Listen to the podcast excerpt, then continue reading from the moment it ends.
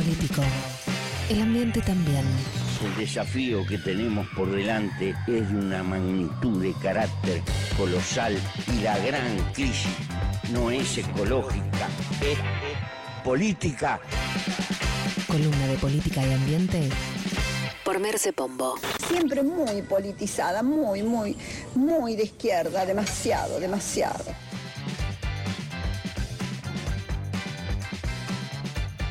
Bueno, nunca, nunca más necesaria esa introducción de Mirta. Eh, la verdad es que, esto es algo que ya discutimos en este programa y que le tenemos que seguir dedicando un espacio, porque bueno, es algo que, entró en agenda, así es la cuestión. De lo que estamos hablando. estamos robando un poco igual. ¿Puede, ser? puede ser, puede ser. La verdad que te, lo concedo. Pero, pero me parece que también sirve para explicar algunas cuestiones fundamentales del cambio climático. Eh, por ahí eso que uno considera básicas, pero que, tal vez no lo son tanto. Y de lo que estamos hablando es eh, del debate que, se, que hubo hace poco de candidatos por la Ciudad de Buenos Aires, eh, que, se hizo en TN, y en el que el candidato Milley volvió a repetir em, y esta negación del el cambio climático. Dijo que si uno mira los estudios de 10.000 años atrás hasta hoy, ¿saben qué?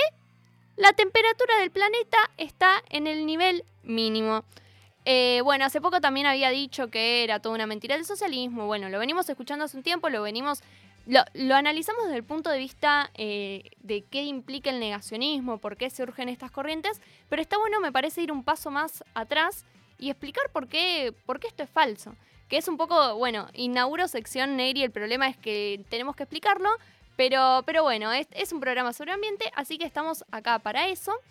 Eh, y algo fundamental. Primero, el IPCC, en un informe que reúne más de 14.000 estudios científicos, es decir, hay un amplio consenso en la comunidad científica internacional, que aparte eh, tiene autores de muchísimos países, tiene más de 200 eh, autores de más de 60 países, eh, determino que es inequívoco que la influencia humana, porque esto también es algo que muchas veces se pone en cuestión, no solamente el calentamiento global, sino si eh, este calentamiento global es producto de un proceso natural o tiene que ver con la intervención humana.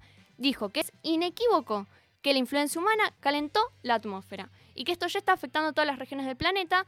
Cada una, este, este también es un dato fundamental que dice el último informe del panel intergubernamental de cambio climático, que es esta eh, sigla que circula mucho del IPCC, que es la máxima autoridad en la materia, que cada una de las últimas cuatro décadas, eh, décadas fue sucesivamente más cálida eh, que la década la que la precedió y esta tendencia viene desde 1850.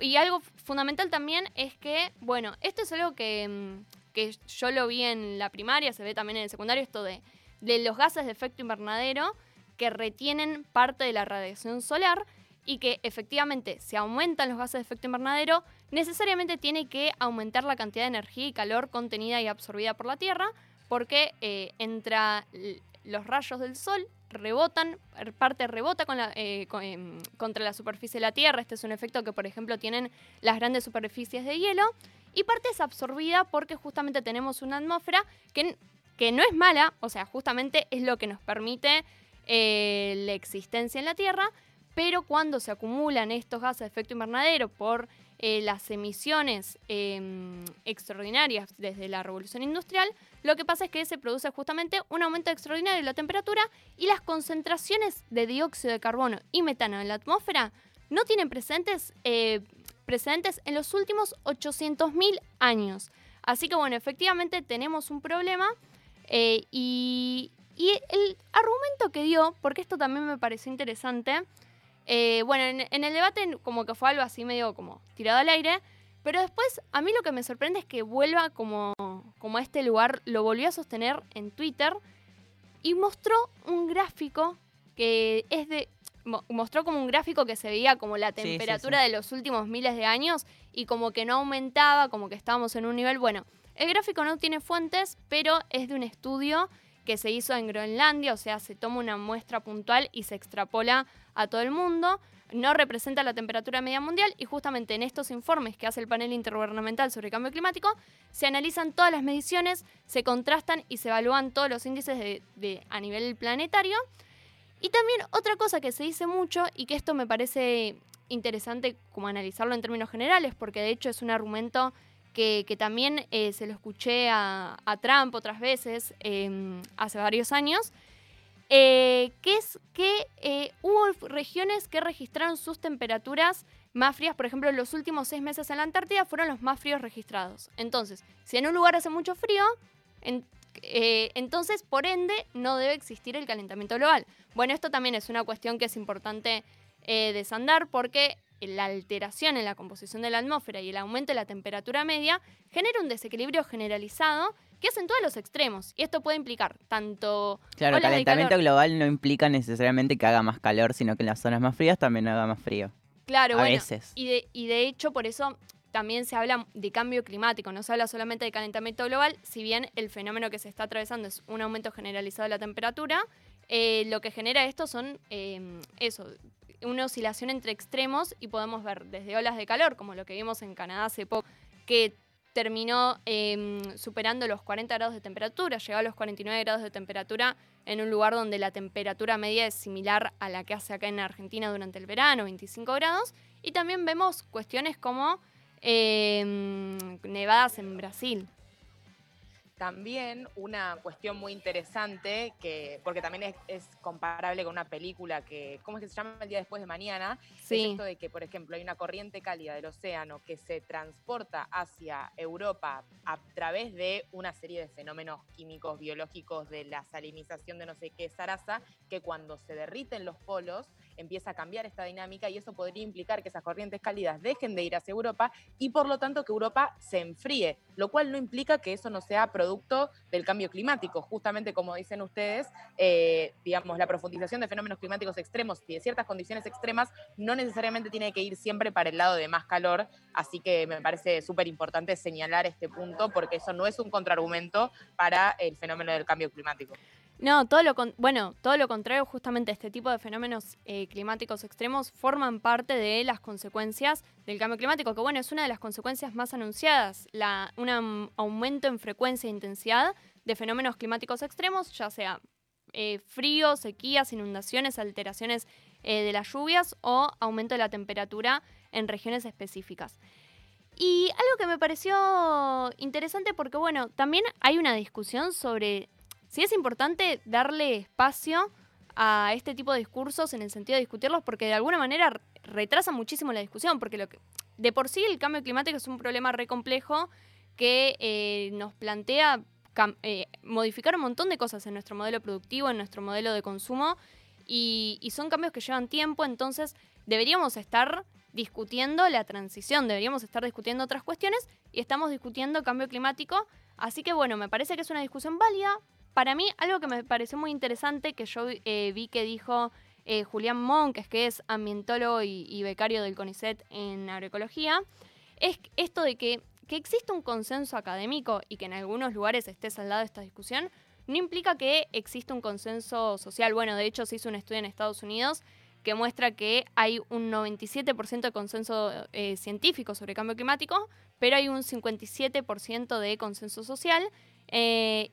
Y en ese sentido, a mí me parece que es importante seguir dando estas discusiones y no dar por sentado como el, que el tema está saldado. Claro, y ahí es donde entran en juego el rol de los medios de comunicación, eh, las narrativas de los diferentes eh, políticos que se postulan a diferentes cargos, o sea, tiene una influencia en lo que la sociedad termina eh, pensando. Y es re interesante porque muchas veces se argumenta, de hecho lo he visto en Twitter esta semana con las declaraciones de Milei, esto de, bueno, pero no levantes lo que dijo el chavo, no le, no le contraargumentes porque el cambio, el negacionismo es algo que ni deberíamos discutir.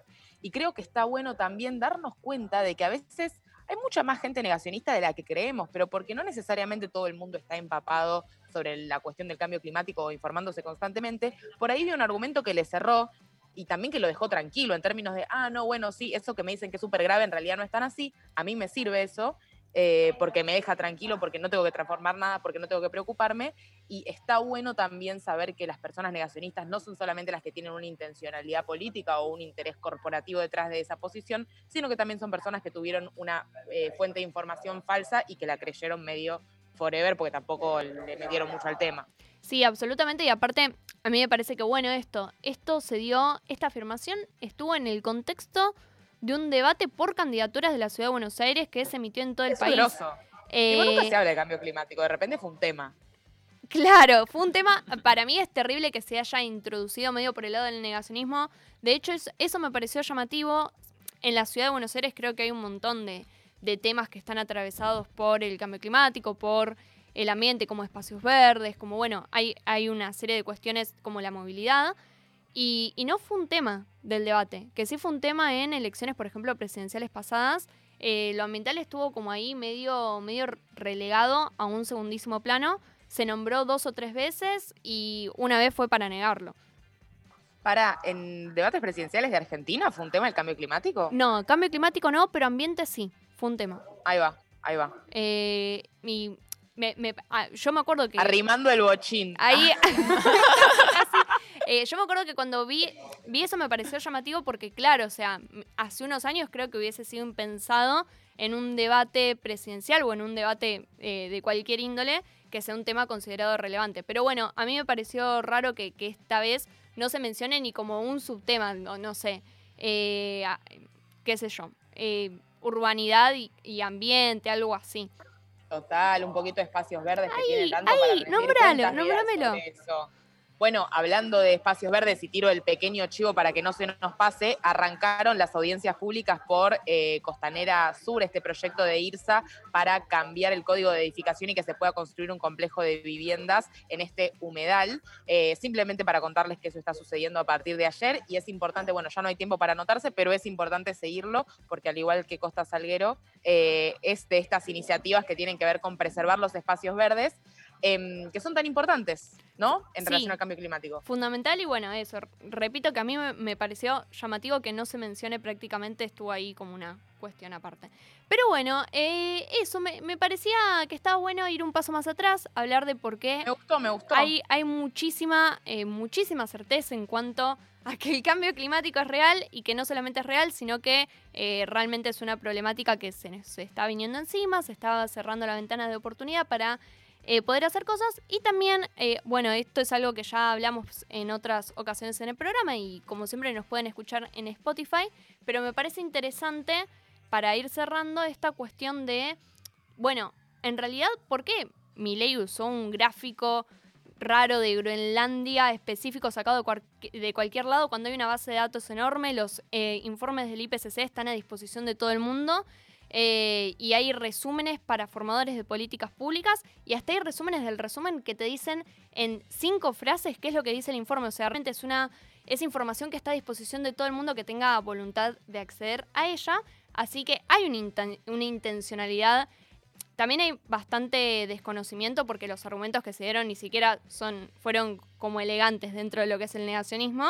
Pero bueno, me, me parece interesante también eh, em, esta cuestión de. Hay una frase de Naomi Klein de, eh, su último libro que cuando que dice cuando eh, dicen que el cambio climático es una conspiración para redistribuir la riqueza no es porque estén paranoicos es porque están prestando atención y evidentemente la discusión sobre el cambio climático pone en jaque una serie de, de valores una serie de premisas falsas de las que parte el discurso liberal de la no, no intervención del Estado que frente a la problemática que nos enfrentamos es de alguna manera inviable, entonces fuerza a correr el eje de la discusión y bueno, en parte está eso de fondo.